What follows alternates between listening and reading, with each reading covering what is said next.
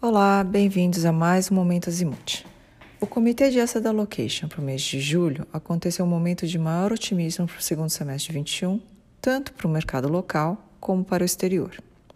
No mercado local, em função do avanço da vacinação e, consequentemente, da abertura da economia. E no exterior, com a sinalização da possível retirada de estímulos por conta da recuperação econômica já observada.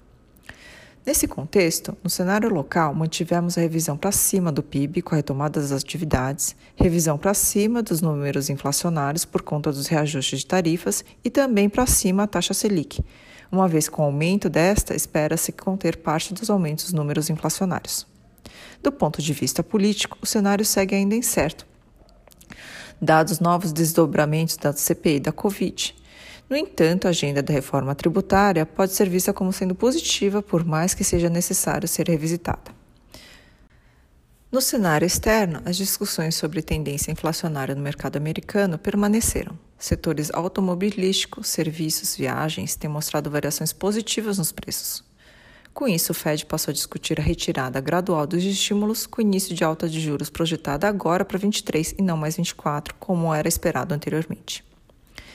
A partir desse contexto, revisitamos nosso cenário base e trabalhamos para as seguintes posições.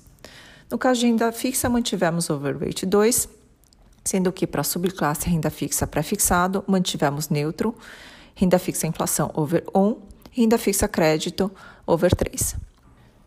Para a classe renda variável, recomendação do comitê para julho é de manutenção em over 2. O índice Bovespa subiu 0,46 no mês de junho, e 6,5% no primeiro semestre de 21, sendo que 6% foram somente no mês de maio. Essa valorização do índice Bovespa também teve contribuição do fluxo de recursos estrangeiros. Apesar dessa perspectiva positiva para a classe, continuamos ainda a ressaltar da volatilidade que ela poderá trazer para os portfólios. No caso da subclasse ações long only, foi mantida over 1.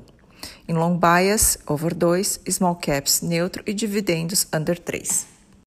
Já para a classe multimercado, mantivemos a recomendação de over 2. A classe tem se recuperado de forma consistente nos últimos 12 meses.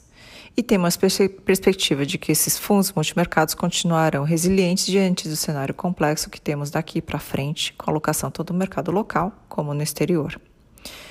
Então, para a classe subclasse multiestratégia, mantivemos como over 2, long short over 2, macro over 3 e quantitativo mantido em under 3.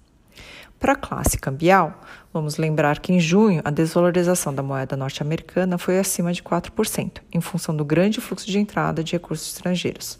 Apesar dessa valorização da moeda brasileira, a recomendação é manutenção em neutra, dado todo o cenário político ainda bastante instável.